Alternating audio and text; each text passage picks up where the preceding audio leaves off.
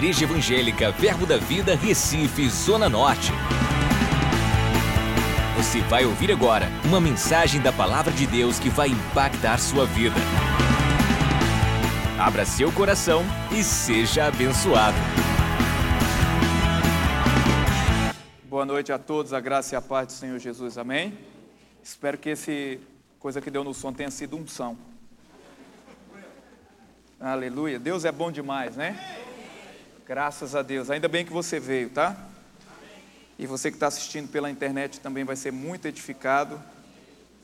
Para mim é um grande privilégio estar com vocês mais uma vez, nesse lugar tão maravilhoso, nesse tempo tão maravilhoso. E eu lembro que eu tive aqui no, no seminário de verão e teve também um dia que faltou até energia, tanta chuva, né? Não sei se vocês lembram, foi quatro anos atrás, três anos atrás, mais ou menos, que até quem pregou à noite foi o Serjão, não é? E eu percebi que nessas duas ocasiões eu estava pregando aqui na igreja. E percebi algo muito incomum, e eu rejeito isso para a minha vida. É que o pastor Júnior tinha me levado duas vezes para almoçar, então ele estava as duas vezes que choveu.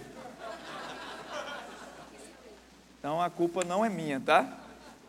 Amém? Porque lá em Oklahoma disseram que eu levei lá os tornados para lá. Aí cheguei aqui, o pessoal disse que eu trouxe a chuva, mas é um negócio muito sério, tem muita gente que precisa de auxílio nosso por causa dessas chuvas que estão tendo agora. É, eu quero ministrar para vocês sobre esse livro novo que está saindo. A, a, minha família e eu, nós estamos de mudanças, mudança para os Estados Unidos. É, passamos agora uma temporada de três meses estabelecendo as coisas lá. E a partir de agosto nós vamos em definitivo para colocar o nosso ministério e o nosso desejo é que futuramente você vai nos ver pregando em cruzadas ao redor do mundo para milhares e milhares de pessoas.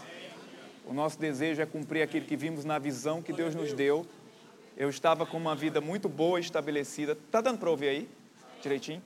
Mas é, não, ela, não, ela não estava no nível daquilo que eu havia visto em visão. Então eu decidi cumprir aquilo que Deus tinha para a minha vida e agora, depois de muito tempo, né, porque no início eu não podia dizer, eu posso dizer que larguei tudo para pregar o Evangelho, porque eu não tinha nada antigamente, né? Então nunca tinha largado nada para pregar o Evangelho. Porque o que eu tinha foi o Evangelho que me deu. Quando eu fui pregar o Evangelho, eu ganhei alguma coisa. Mas agora é que nós largamos tudo para pregar o Evangelho e vamos fazer algo grandioso em nome de Jesus. Amém? Então, tá lá, é, no final eu vou estar assinando para vocês. Esse livro você pode doar para pessoas.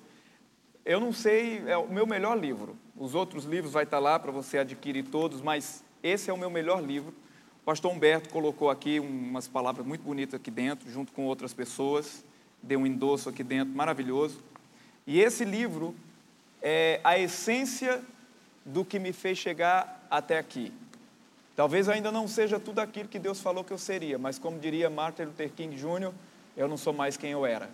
E a confissão da fé, ela te eleva a um nível que a palavra de Deus já garantiu para você. Então, esse livro Confissões de Fé para uma Vida Vitoriosa, além do pastor Humberto, tem outras pessoas aqui que colocaram endossos, como o Tiago Brunet colocou aqui também, e vai ser uma bênção. E eu quero ministrar para você. Eu quero que vocês abram suas Bíblias, por favor, em Gênesis. Primeiro abrem em 1 Pedro 4,11. 1 Pedro 4,11. Para eu ler um texto e depois nós vamos para Gênesis.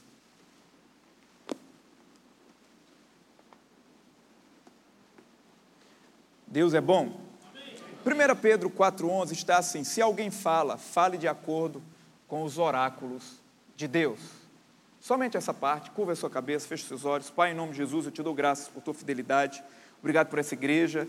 Obrigado, Senhor, por tudo que é representado nesse lugar, por cada um que está ouvindo a mensagem. E obrigado, Senhor, porque essa palavra vai alcançar corações e transformar vidas. O Senhor é maravilhoso e o Senhor nos alcança em tudo que nós precisamos. Senhor, que nessa noite eu possa ministrar conforme está, Senhor, na tua palavra e que possa, Senhor, alcançar em cada uma das nossas necessidades. Te louvamos e te engrandecemos por cada um que escuta através da internet, cada um que está nesse lugar. Em nome de Jesus, aquele que crê diz amém. amém. Queridos, a Bíblia fala: se alguém fala, fale de acordo com os oráculos, com o que a palavra de Deus diz. Ele não está falando que é só quando você estiver na igreja, ele está falando que é se alguém fala. Eu creio que todos nós aqui falamos alguma coisa.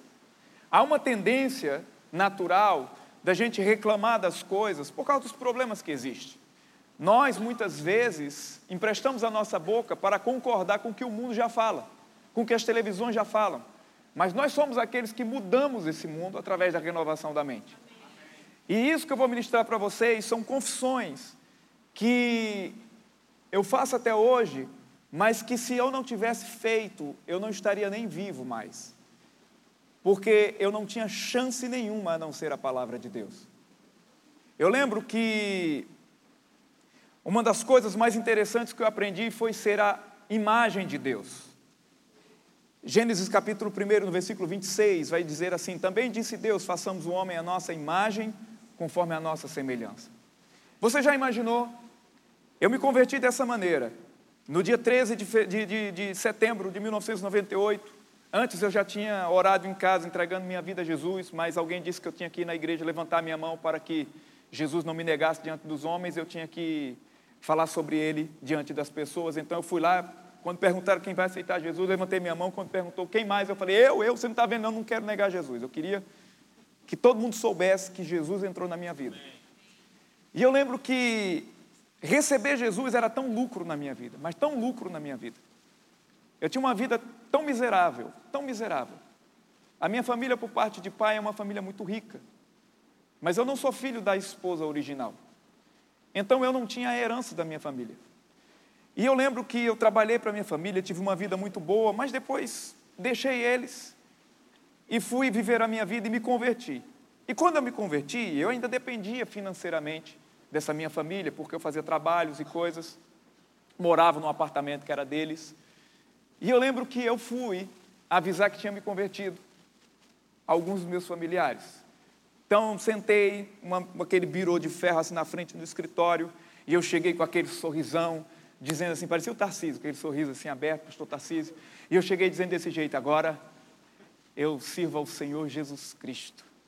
E quando eu falei isso, eu pensava que eles iam dizer assim, que coisa maravilhosa. Não. Um se levantou, bateu na mesa com toda a força e disse: Se você já não tinha herança da família, não tinha o nome da família, e não tinha o dinheiro da família. A partir de hoje, porque você é crente, você se tornou um traidor dessa família.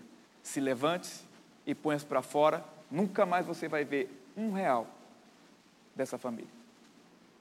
Isso foi o meu, a minha segunda-feira. Eu me converti no dia 13, no dia 14 eu ouvi isso. Você já imaginou, você descobre que Jesus vai te levar para o céu, e no outro dia que você vai falar para sua família, sua família diz: agora você é um inimigo da família. Então você já imaginou como é que começou a minha vida com Jesus. Com Jesus foi muito bem, mas como começou o caminhar. E eu lembro que eu bati na mesa pela primeira vez, com 17 anos, bati na mesa e falei assim: Eu nunca tive nada dessa família, agora Jesus me salvou e eu vou vencer na vida sem um real dessa família. E um dia vocês vão chegar num lugar e vão dizer: Esse rapaz é da nossa família, e vocês vão ter orgulho de mim. Um dia eu estava pregando em um lugar e minha família quase toda convertida já, parte de pai, eu não tenho muito contato com eles. Mas um dia alguém foi assistir uma pregação minha, estava muito lotado o lugar e não tinha mais como entrar. E o pessoal conhecia os meus irmãos parte da minha mãe e não deixaram uma pessoa querer, que queria entrar. E essa pessoa disse: Não, mas eu, eu, eu posso entrar porque ele é meu irmão. E alguém disse: Não, a gente conhece os irmãos dele, você não é irmã, não. Ela falou: É sim, ele é meu irmão, da família tal, é porque ele é filho de ele é meu irmão. Isso se cumpriu.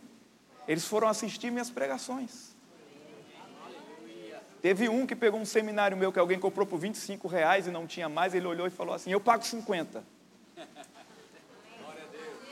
Então eu quero te dizer uma coisa: quando você se encontra com Jesus, não importa qual sangue que está em você, não importa se você tem herança desse sangue, não importa se você foi abandonado por alguém, Jesus se torna sua maior família.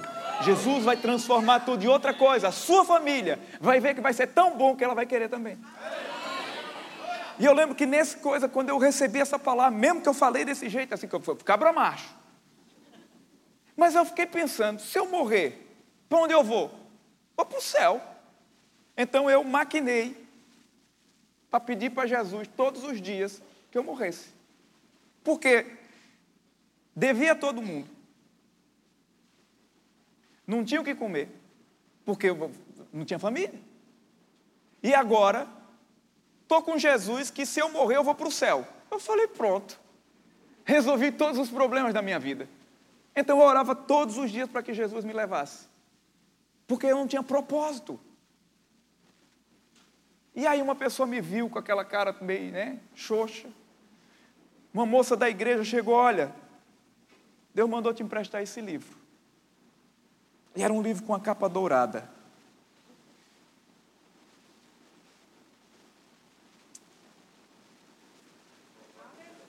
Que livro abençoado.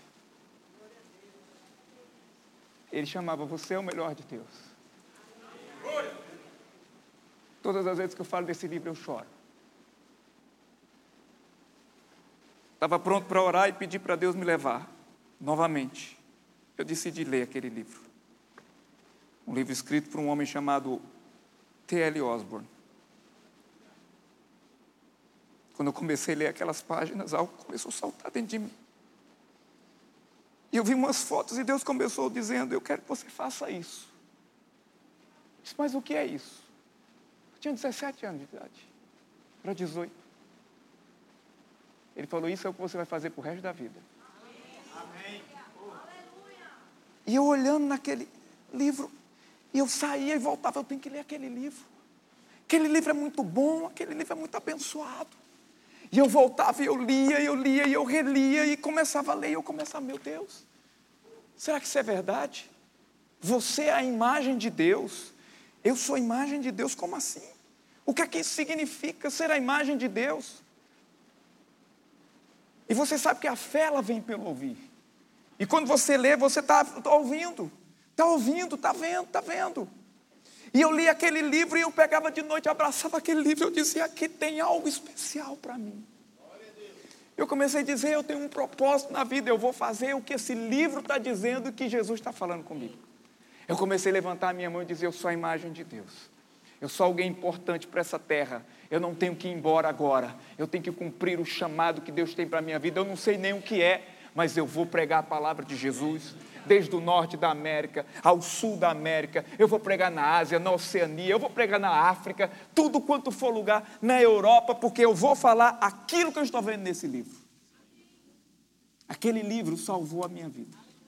Jesus salvou a minha alma, mas aquele livro salvou a minha vida. E eu estava conversando esses dias com a doutora Ladona Osborne, minha bispa nos Estados Unidos, a quem nós estamos ligados lá agora. E eu falando, no dia que eu li aquele livro, ele transformou, ela chorava comigo. A pastora lá do Centro Internacional do Evangelho, ela chorava comigo. E ela dizia que coisa tão maravilhosa. O livro continua vivo desde 1981. Eu disse 81 foi o ano que eu nasci. Ele foi escrito para mim. Amém? Aquelas fotos eram tremendas. Aquelas fotos eram maravilhosas. Diga, eu sou a imagem de Deus. Depois daquele livro eu comecei a descobrir quem eu era. Eu comecei a pensar, ué, então eu tenho esse poder, eu posso fazer isso, e fui tomando decisões e aprendendo coisas maravilhosas a respeito do que a Bíblia dizia sobre mim, comecei a descobrir que a vida de Deus estava em mim. Então façamos o homem a nossa imagem, essa imagem é o ser espiritual que nós somos, que Deus colocou essa vida em nós. Diga comigo, eu tenho a vida de Deus. Então Deus colocou uma vida dentro de nós. Eu lembro que eu encontrei com uma amiga minha agora, ela é a esposa eh, do, do pastor lá em Araripina, em Pernambuco, e ela lembra dessa época, logo quando eu fui fazer o rema, ela lembra da miséria que eu vivia. Ela disse que foi uma vez no meu apartamento para fazer alguma coisa lá, falar comigo. E ela disse que me encontrava na rua e achava que eu era o camarada mais rico do mundo. Só achava, percebia que a roupa não era essa coisa toda, mas ela, a linguagem que eu falava era uma linguagem muito mais acima do que eu estava vivendo. E ela disse que entrou na minha casa e disse assim: Meu Deus, ele é doido. Ele não percebe o que está vivendo. Ele não percebe o que está ao lado dele. Você fala com ele, ele tem uma linguagem como se fosse uma pessoa próspera. E ela perguntou: O que te fazia falar daquele jeito? Eu falei: Porque quando eu descobri quem eu era, em Cristo Jesus nada mais ao meu redor me convencia que eu não era aquilo. Diga, eu sou a imagem de Deus. Deus nunca vai pegar alguém que é a sua imagem para não valer nada. Deus te deu um valor tão maior, tão grandioso, que enviou Jesus por você e por mim. Então, eu sou a imagem de Deus. Fale comigo de novo, novamente. A palavra imagem no hebraico dá o sentido de escultura. Quando você lê a Bíblia, no texto que fala sobre o livro de Daniel, capítulo 2, versículo 31, que fala sobre a imagem de Nabucodonosor, é a mesma palavra que é usada que nós somos a imagem, em Gênesis capítulo 1, versículo 26. Essa palavra tselen, ela quer dizer literalmente um reflexo, mas ela quer dizer uma imagem, uma escultura. Isso explica porque Paulo, quando chegou naquele lugar, no Areópago, e disse: Esse altar aqui que não tem nenhuma imagem, do Deus desconhecido, esse é o Deus que eu, que eu falo sobre ele, que eu prego sobre ele. Ele não precisa de um templo, porque nós somos o seu próprio templo. Ele não precisa de um lugar para estar nele, ele não precisa estar numa imagem esculpida aqui fora.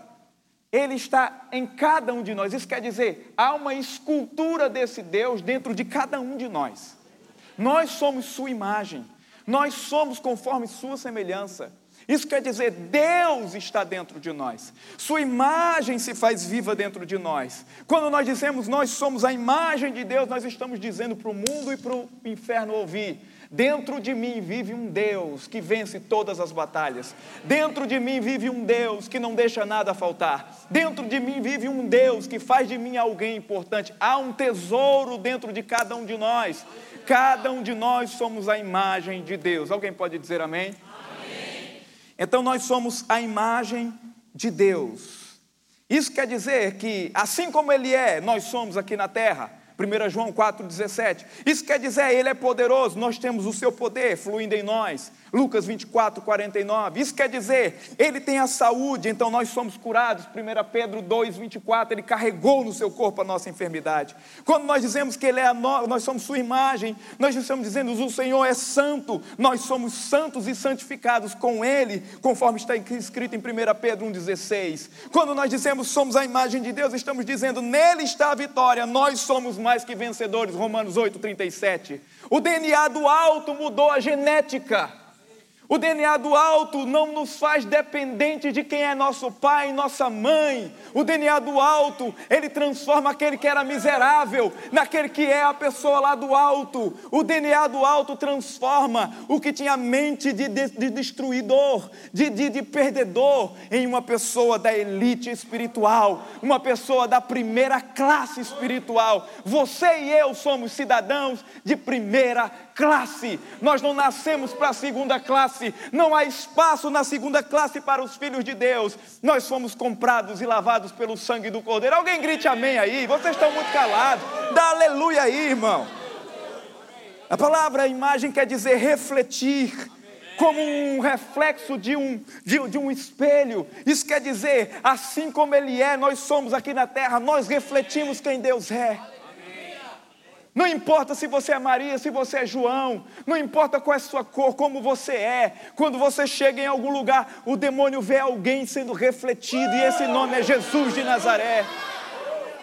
Algumas pessoas perguntam: como é que eu faço quando eu chego em alguns lugares que tem demônio, doença, aquilo outro? Você nunca vai me ver preocupado. Eita, meu Deus do céu.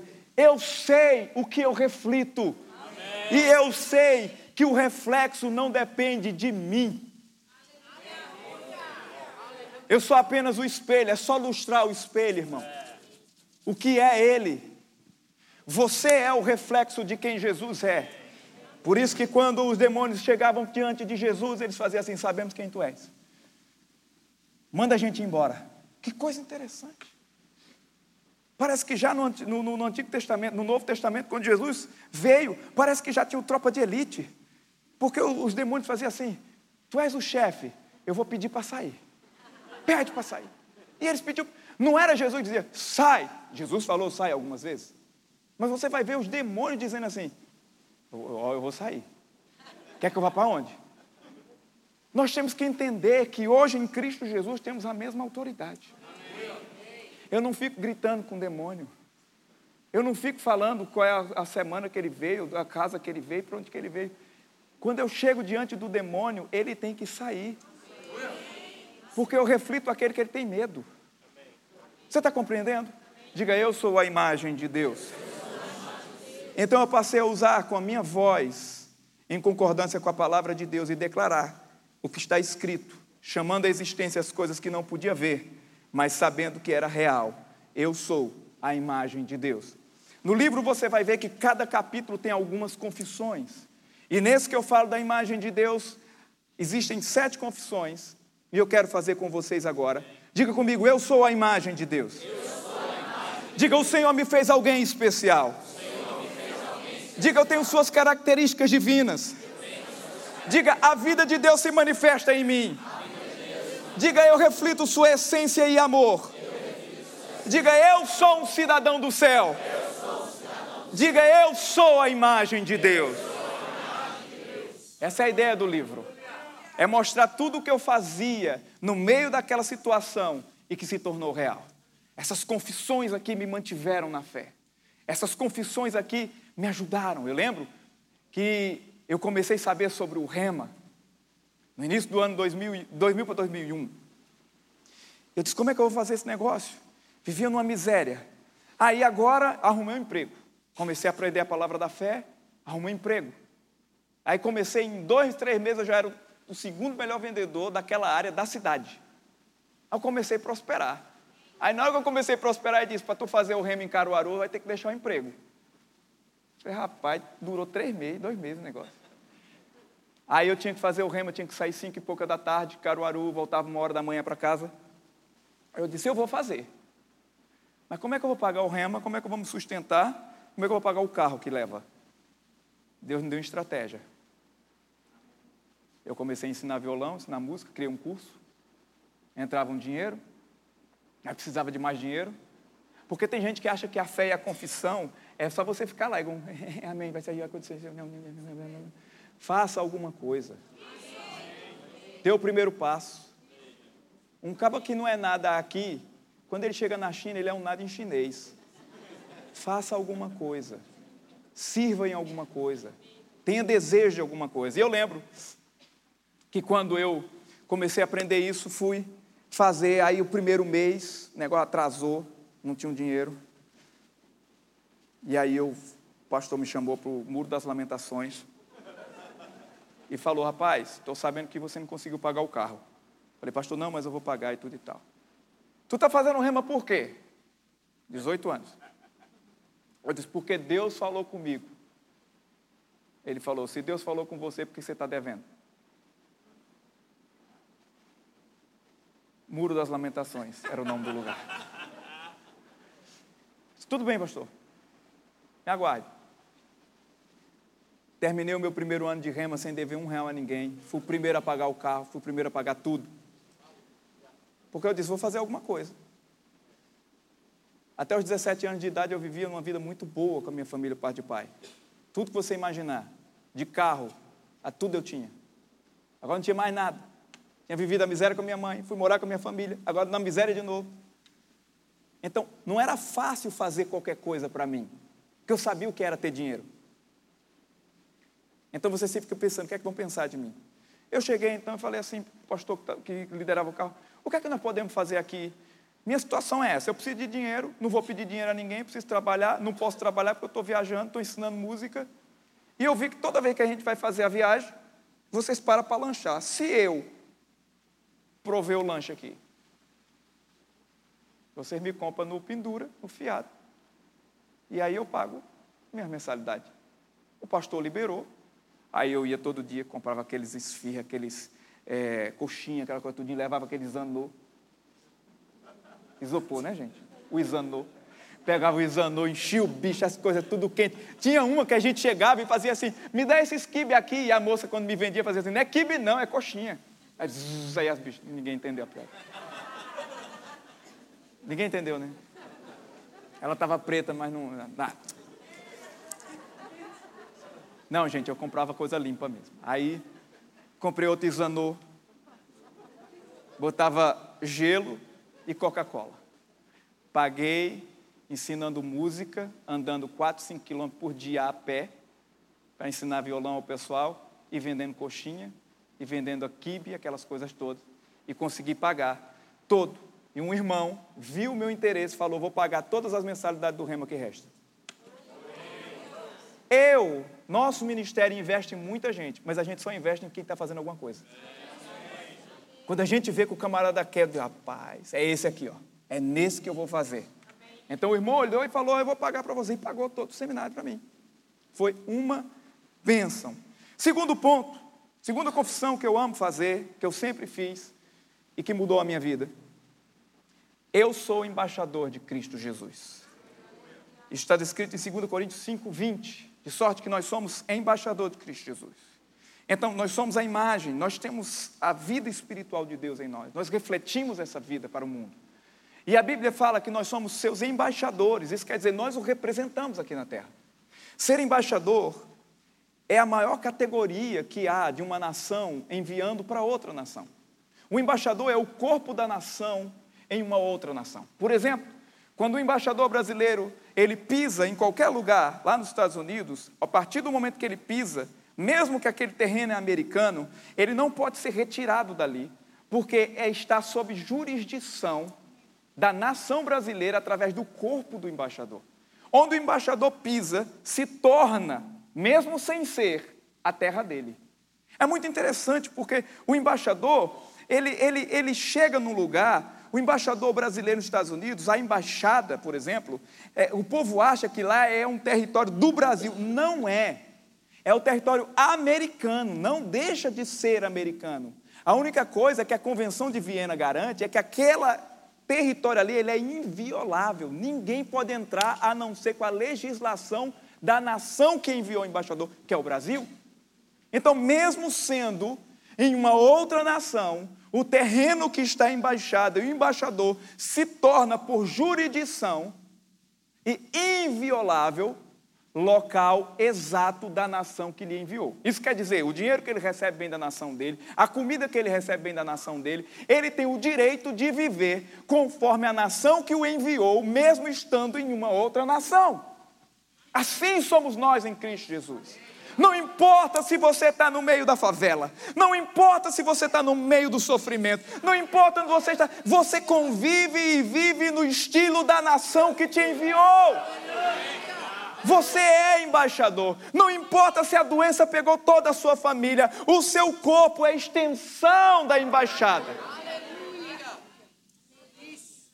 Você sabia que você pode ser processado só ao tocar num embaixador? Porque ele representa corporalmente a nação de onde ele é. É como se precisássemos de um visto para dar um toque no embaixador. Não é que ele não pode ser tocado, mas se ele achar que você não pode tocar, você pode ser processado. É um direito que há por causa do Tratado de Viena. Vocês estão compreendendo ou não?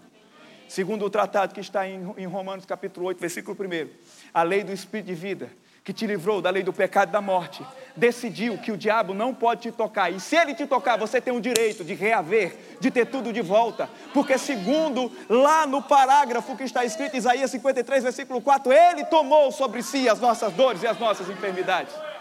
O seu corpo faz parte da nação que você veio. Diga, eu sou um embaixador dos céus.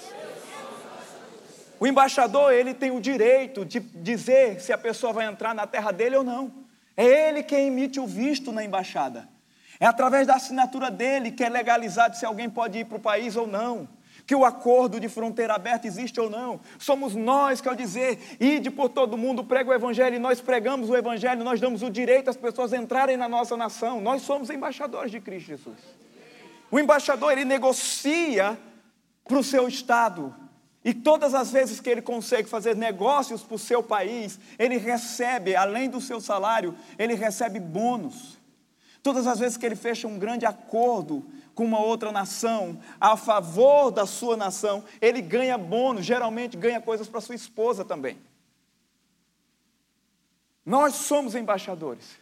E todas as vezes que nós representamos Jesus e fazemos aquilo que Ele mandou fazer, os bônus começam a chegar. Os bônus começam a chegar. E chega para a noiva, chega para a esposa, para a igreja do Cordeiro de Deus. Alguém pode dizer amém? amém. O que eu aprendia naquele curso, meu irmão, chamado Rema Brasil, transformava a minha vida e eu comecei a dizer: Cristo habita em cada fibra do meu corpo. Quem tocar em mim vai tocar em Jesus. As pessoas acham que essas coisas são soberbas, depois elas pedem oração a você.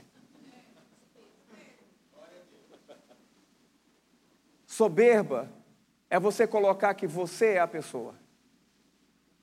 Consciência em Cristo é saber que você representa quem Ele é. Então muita gente diz, mas por que você está dizendo isso?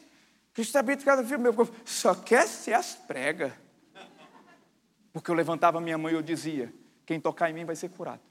Quem chegar perto de mim eu vou dar o visto de salvação. Porque eu sou embaixador de Cristo Jesus. Muitos criticavam. Muitos pediram oração depois. Há uma diferença em ser soberbo e continuar firme no que Deus te falou. A diferença vai ser quando a pessoa te pedir para você fazer algo por ela, com aquela confissão que você fez. Isso quer dizer que você estava fazendo algo que Deus mandou. Amém? Diga, diga amém aí para eu ficar feliz. Amém. Irmão, vocês estão, vocês estão bem? Vocês estão animados? Eu, olha, eu não queria brincar com isso não, mas quando eu briguei em Salvador, o povo estava mais animado. Salvador, mais animado que Recife. Não dá não. É um glória a Deus aí, irmão. Eu lembro que um dia, olha, boa, melhorou. Eu lembro que um dia, porque o embaixador ele tem autoridade no nome do país dele. E você aprende, principalmente aprendi no Rema sobre o nome de Jesus. E eu começava a declarar: no nome de Jesus vai acontecer as coisas. No nome de Jesus. Eu saí daquela miséria. Eu sonhava todos os dias e o povo ficava sonhando: olha, eu quero isso, aquilo outro. Eu ficava, Senhor, eu quero só pregar a tua palavra. E eu lembro que eu ficava dizendo: eu sou embaixador, eu pegava os mapas. Um amigo meu perguntava se crê na Bíblia, ele falou: até nos mapas que tem atrás. E eu pegava, tinha dois mapas, eu ganhei, não tinha condições de comprar. Eu ganhei o mapa do Brasil, ganhei o mapa é, é, é, do mundo. Eu nunca tinha ido a lugar nenhum, mas eu colocava todos os dias os meus joelhos sobre aqueles dois mapas. E eu dizia: Eu sou embaixador de Cristo Jesus. Nenhuma dessas fronteiras estão fechadas para mim. Eu vou pregar em cada um desses lugares.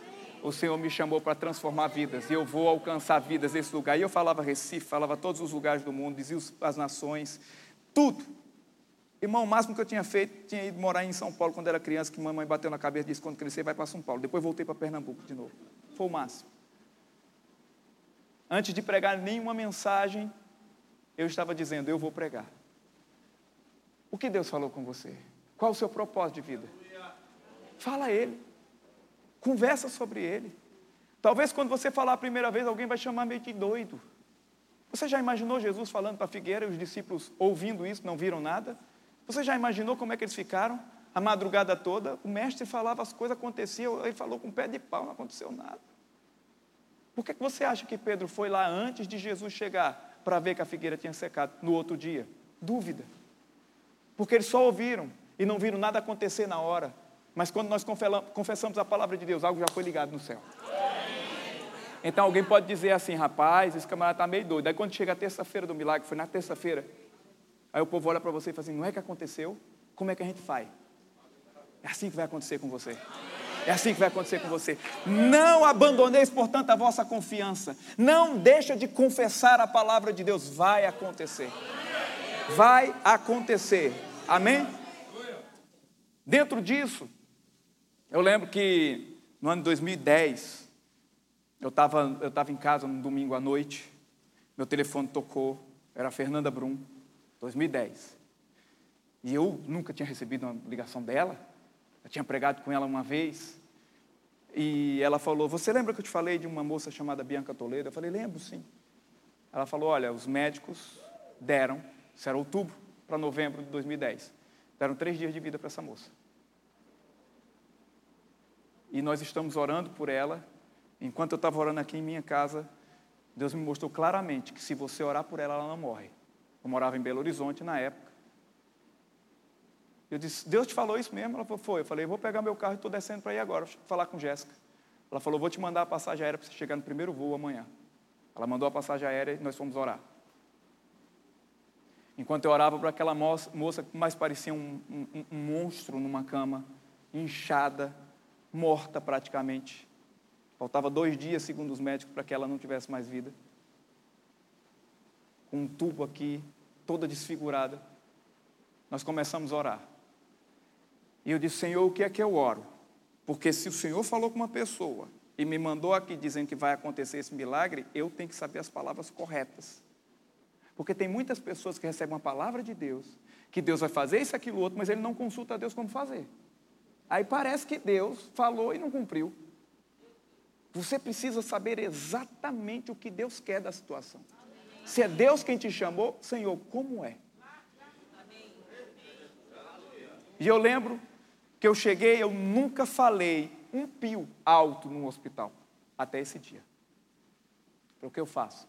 O Senhor falou: se apresente à enfermidade e ao diabo como meu embaixador e mande embora. E fale o seu nome e depois diga que é em meu lugar. Aí eu cheguei, começaram a cantar um louvor lindo. Ali, tá comigo. Estava a Estela e a Fernanda Brum. E os parentes delas cantando, a unção começou a vir. Eu comecei a falar as palavras. Eu falei, órgãos vitais, pulmões, coração, os rins. Eu dou uma ordem agora como embaixador de Cristo Jesus. Ei, diabo, você sabe que eu sou Jânio César, escolhido por Deus para estar neste lugar. Agora eu dou uma ordem, vida venha no seu corpo. As máquinas começaram a fazer. Aí o povo fez assim, tá dando certo. Ali, tá comigo, ali, tá... E o corpo dela começou a mexer na cama. E os médicos vieram para mandar eu parar, quando vieram para mandar eu parar, aí eu, eu, eu tava não me reconhecendo. E eu estava tipo assim, eu, eu, já vou parar. Uma médica olhou para mim e fez: Segue, segue o jogo.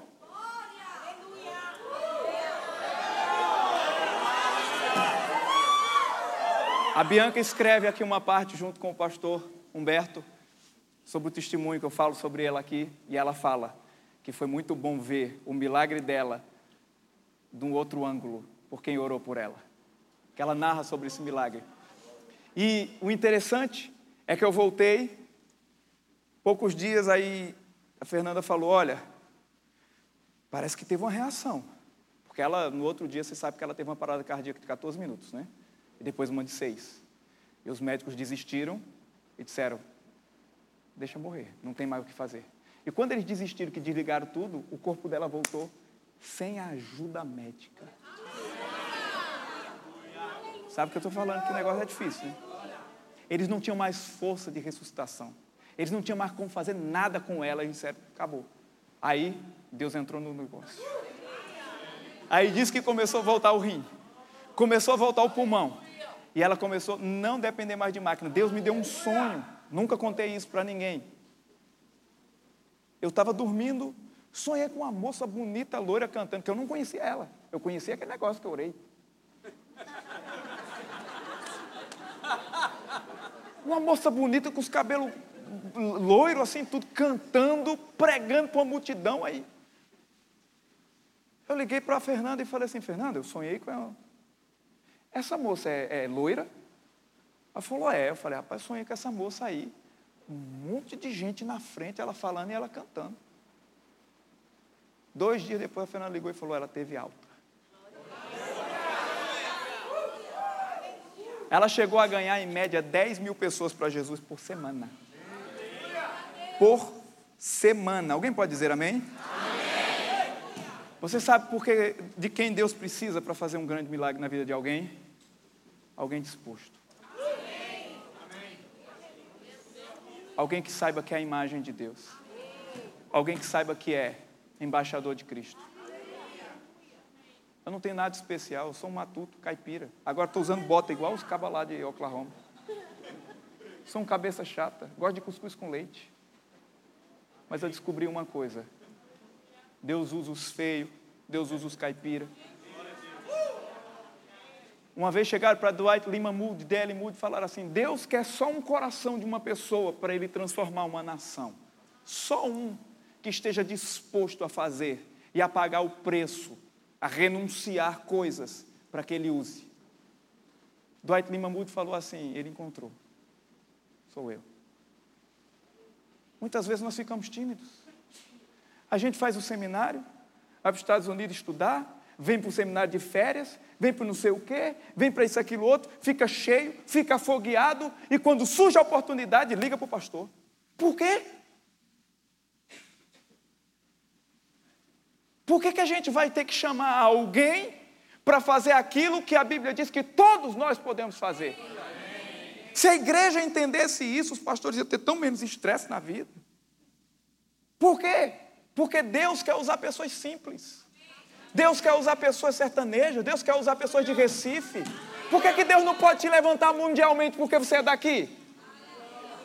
Diga, eu sou embaixador de Cristo Jesus.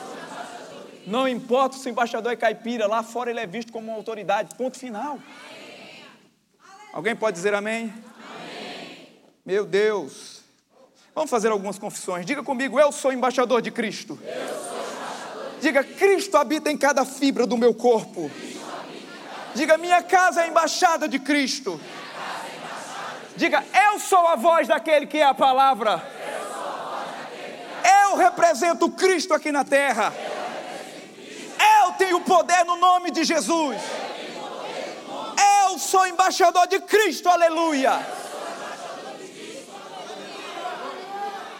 Diga Deus é bom. A Bíblia fala em Colossenses 1, 27, Cristo em mim é a esperança da glória. Se você é um embaixador de Cristo, você tem que falar isso todos os dias.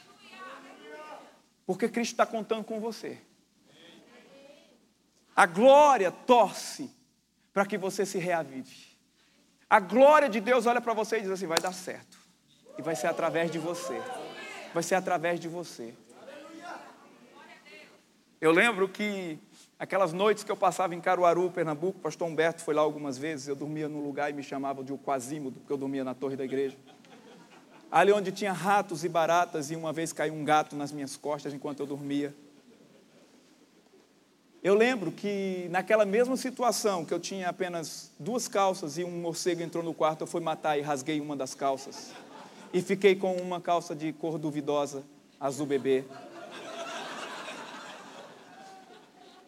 Eu aprendi sobre Cristo em mim, a esperança da glória. Você entendeu porque eu chorei quando eu falei sobre o livro do Telly Osborne?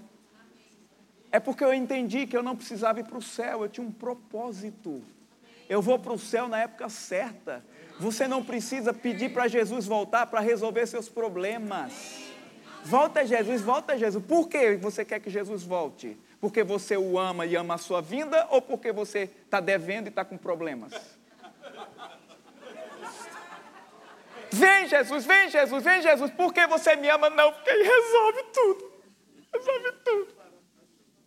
Diga, eu sou a esperança da glória. Se você é a esperança da glória, você acha que Jesus está dizendo assim? Então vai acabar com a esperança agora. Por isso que a Bíblia diz que ele é longânimo, esperando que o número chegue, que pessoas sejam salvas. Então o Senhor está contando com você para transformar a sua família. Está contando com você. Não fica cabrunhado. Vai, prega o Evangelho. Diga, Cristo é a esperança da glória. Diga, Deus é bom. Diga, Cristo vive em mim. Paulo dizia que Cristo se manifestava até, através do seu corpo.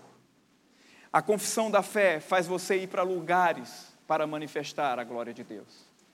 Eu lembro que no final do ano 2000, eu estava em Arco Verde, tinha acabado de chegar eu cheguei na Palavra da Fé no ano no, no 2000, em agosto. Isso é final do ano 2000. Quem era líder dos jovens em Arco Verde, Pernambuco, era uma moça chamada Fabíola. E ela hoje, é, é, é, junto com o marido dela, com o Marcílio, lá em São Paulo, são pastores de uma igreja. Ela era líder e ela foi para Bolívia com missões. E como a gente fazia muita serenata de noite para ganhar pessoas para Jesus, eu tocava e cantava, eu já tinha me enturmado em poucos meses. Aí ela foi para a Bolívia. Quando ela voltou, ela trouxe um presente para cada um dos jovens. E tinha bastante jovens, nós tínhamos uns 100 jovens. Ela trouxe um presente para cada um. Pelas características. Aí para mim, ela trouxe um bolivianozinho com violãozinho. Entregou a todo mundo. No final, quando todo mundo foi embora, falou: tem um negócio especial para você. Eu falei, mas você já me deu. Ela falou, tem outro. Ela pegou uma moeda de um boliviano, um peso boliviano, que valia um quarto de um real, valia 25 centavos na época, do, no Brasil. E ela disse: Deus mandou eu te dar essa moeda. Peguei aquela moeda. Deus mandou você me dar? Ela falou: Sim. Tudo bem, vou guardar ela até um dia eu gastar ela lá na Bolívia, quando eu for pregar lá. Pai, o máximo que eu tinha ido era na cochichola. Peguei aquela moeda e todas as vezes que eu olhava aquela moeda, eu dizia: Eu vou gastar você lá na Bolívia quando eu for pregar o Evangelho. Pega alguma coisa, coloca para trazer a memória aquilo que dá esperança. Eu lembro que quando eu tive o visto negado para ir receber o negócio lá do Reinhard Bom, que eu fui escolhido, o Tarcísio lembra, o pastor Tarcísio lembra aqui, eu enchi o apartamento de, de, de pôsteres do Reinhard Bonk, para encher aquele grande apartamento precisava de uns dois. Ele lembra como hoje eu passava todos os dias nos pôsteres e dizia assim: Eu vou estar com esse homem aqui, dia tal e dia tal, dia tal, porque Deus me fez um embaixador e embaixador não precisa de visto para estar nos lugares. Eu dizia isso. Em um mês me deram o visto de volta. Negaram, um mês depois me deram o visto para ir para o evento. E eu lembro que eu pegava aquela moeda e dizia, eu vou gastar lá, eu vou gastar lá. Isso foi final de 2000. Quando foi 15 de outubro de 2002. Eu estava pousando em Cochabamba, na Bolívia, para pregar o evangelho, junto com um grupo de Caruaru. Quando eu cheguei, o táxi tinha que pagar. Cada pessoa tinha que pagar e todo mundo tinha dólar. Eu não tinha dólar porque eu não tinha mesmo. Na verdade, eu tinha 4 dólares. Minha primeira missão. E eu lembro quando disseram assim: a gente vai pegar cada um um táxi. Um táxi. E quando nós fomos pegar o táxi, aí ficou quatro num canto, quatro no outro, e quatro no outro. Aí disse: dá um boliviano para cada um que dá tanto em dólar. Eu falei: quanto? Um boliviano. Aí todo mundo botando dólar. Eu falei assim: eu tenho dinheiro local. Aqui. Fale a palavra de Deus. Confesse o que Deus te fala. Você vai chegar você vai chegar, você vai ver dentro, depois estará diante de você. Alguém pode dizer amém? Diga, eu sou a face de Cristo para esse mundo. Diga, onde eu chego, Jesus brilha. Diga, onde eu chego, Jesus é visto. Vamos fazer algumas confissões. Diga, Cristo em mim é a esperança da glória. Diga, eu tenho o propósito de salvar vidas nessa terra. Diga: Cristo está vivendo através de mim. Diga: O Senhor me deu as nações por herança. Eu tomo posse do meu futuro em Deus. Eu sou a face de Cristo para este mundo. Diga, porque Cristo em mim é a esperança da glória. Meu Deus do céu. Diga, Deus é bom. Deus é maravilhoso. Meu Deus do céu. Eu lembro que um dia, isso agora eu vou entrar em uma confissão chamada Eu sou um sucesso em todas as áreas. E eu lembro que eu estava no sertão, e, gente, a história dos livros que mudaram minha vida foi que alguém leu, me contou, que alguém me prestou. Não tinha dinheiro, eu tinha para comer, eu ia comprar livro. O povo de leitura é maravilhosa, leitura é maravilhosa. Sim, mas não tinha para comer. Como é que para comprar o livro. E aí, eu lembro que alguém leu um livro, Movimento Pentecostal, falava de evangelistas. Eu nunca tinha pregado para ninguém ainda.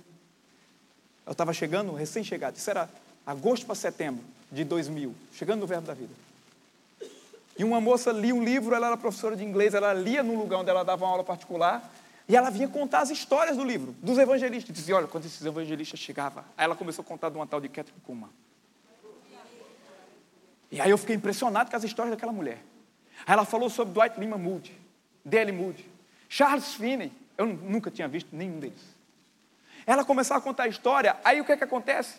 Eu matuto, final da tarde, eu ia para o batente da casa dela, que era alta assim, quando dava cinco e pouca da tarde, que ela voltava do coisa, eu ia para lá para ela me contar e narrar o livro que ela leu, que ela não tinha na mão, era para narrar o que ela leu. E eu ficava lá, Fala, Débora. E Débora começava, olha, porque tem um pregador assim. E o, o, o, o Charles Finney entrou num lugar e 300 pessoas se ajoelharam e confessaram Jesus, só porque ele entrou no lugar. Meu Deus. E eu ficava impressionado. Olha, porque essa mulher chamada Catherine Kuma, ela lotava os estádios. E tinha gente que passava fora do estádio e se ajoelhava e caía e recebia Jesus. Eu dizia, meu Deus do céu, o que é que esse povo era da vida para ser assim tão poderoso? Ela falou, eles eram evangelistas. É mesmo? E o que é um evangelista? Aí ela disse para mim, eu lembro como hoje. Evangelista é um pregador que geralmente está com uma roupa preta embaixo, uma camisa branca e um blazer. Que antigamente era só assim que eles viajavam, né? Para poder não gastar muita roupa. Eu acho que era isso. E aí ele chega nos lugares, aí o povo se converte aos montes e são curados. Aí eu falei, oxe, eu vou ser um negócio desse aí. Ela falou, evangelista? Eu falei, se for esse o nome, é isso aí que eu quero ser. Foi esse negócio aí que eu, que eu, que eu quero ser. Eu disse, quem foi que escreveu esse livro aí? Ela falou, foi uma doutora chamada Rosane Cunha. Eu disse, eu não sei quem é não. Ela falou, é de um negócio chamado Adonep. Eu falei, desculpa a expressão, que diabo é isso? Ela falou, é uma associação de homens de negócio do Evangelho pleno. Essa mulher prega com os maiores pregadores. Começou falando nos pregadores, eu não conhecia ninguém. Eu conhecia Billy Graham. Tradicional eu era, só conhecia Billy Graham. Aí quando ela começou a dizer o nome dos pregadores, tudinho, tudinho, olha, ela prega com esses, só prega com, eu lembro a expressão, só prega com os melhores. Isso foi no ano 2000. No ano 2009, eu estava indo pregar na Convenção Mundial da Donep. Quem me apresentou foi a doutora Rosane.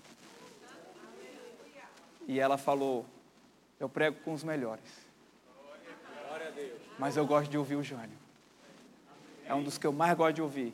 Na mesma hora Deus falou: Lembra do livro? Eu comecei a chorar. Eu tenho um livro assinado hoje pela doutora Rosane. Está lá em casa, guardado. O livro que alguém leu. Eu coloco no livro como o livro que alguém leu, que inspirou a minha vida. Há um poder no desejar positivamente. Talvez o desejo positivo não seja fé, ele não é fé. Mas você não tem como ter fé sem desejar. Começa a colocar dentro de você. Começa a colocar, começa a tomar conta de você, começa a fazer com que aconteça na sua própria vida. Alguém pode dizer amém? amém. Eu quero chamar já o grupo de louvor para vir para cá. Eu lembro que T.L. Osmond sempre dizia: ninguém nasceu para ser da segunda classe. Somos cidadãos de primeira classe. Somos cidadãos de primeira classe. Todos nós somos cidadãos de primeira classe. Não importa onde você está, não importa se você viveu o que eu vivi. Eu costumava dizer para o pastor Edmilson lá no Rio de Janeiro, nossa igreja, ele brincava muito comigo, ele dizia assim: Eu gosto de falar como o Jânio conta, que ele ficou pobre quando melhorou de vida.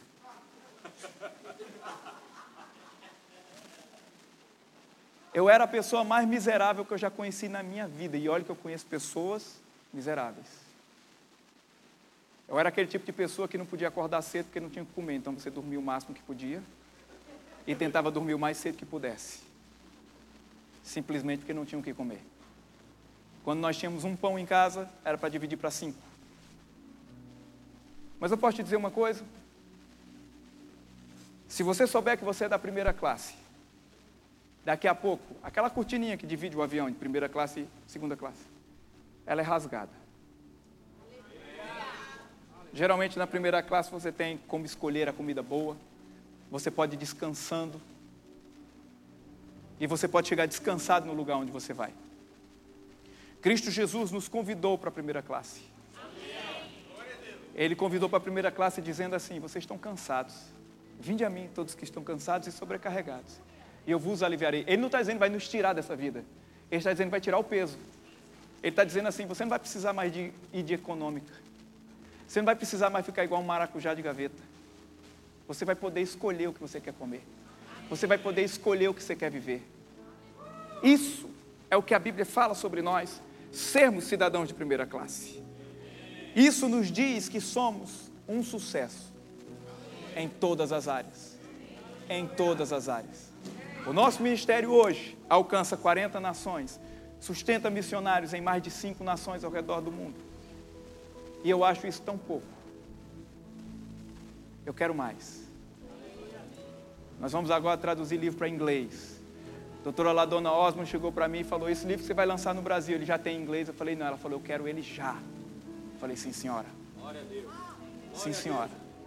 Muito bom. Eu quero te dizer uma coisa: nada é impossível para quem é um sucesso em todas as áreas. Tudo, tudo em todas as áreas vai chegar sobre a sua vida. Na sua saúde, nas suas finanças, na sua família, no seu ministério, nos planejamentos. É grandioso demais. É grande demais. Oh, é muito assim.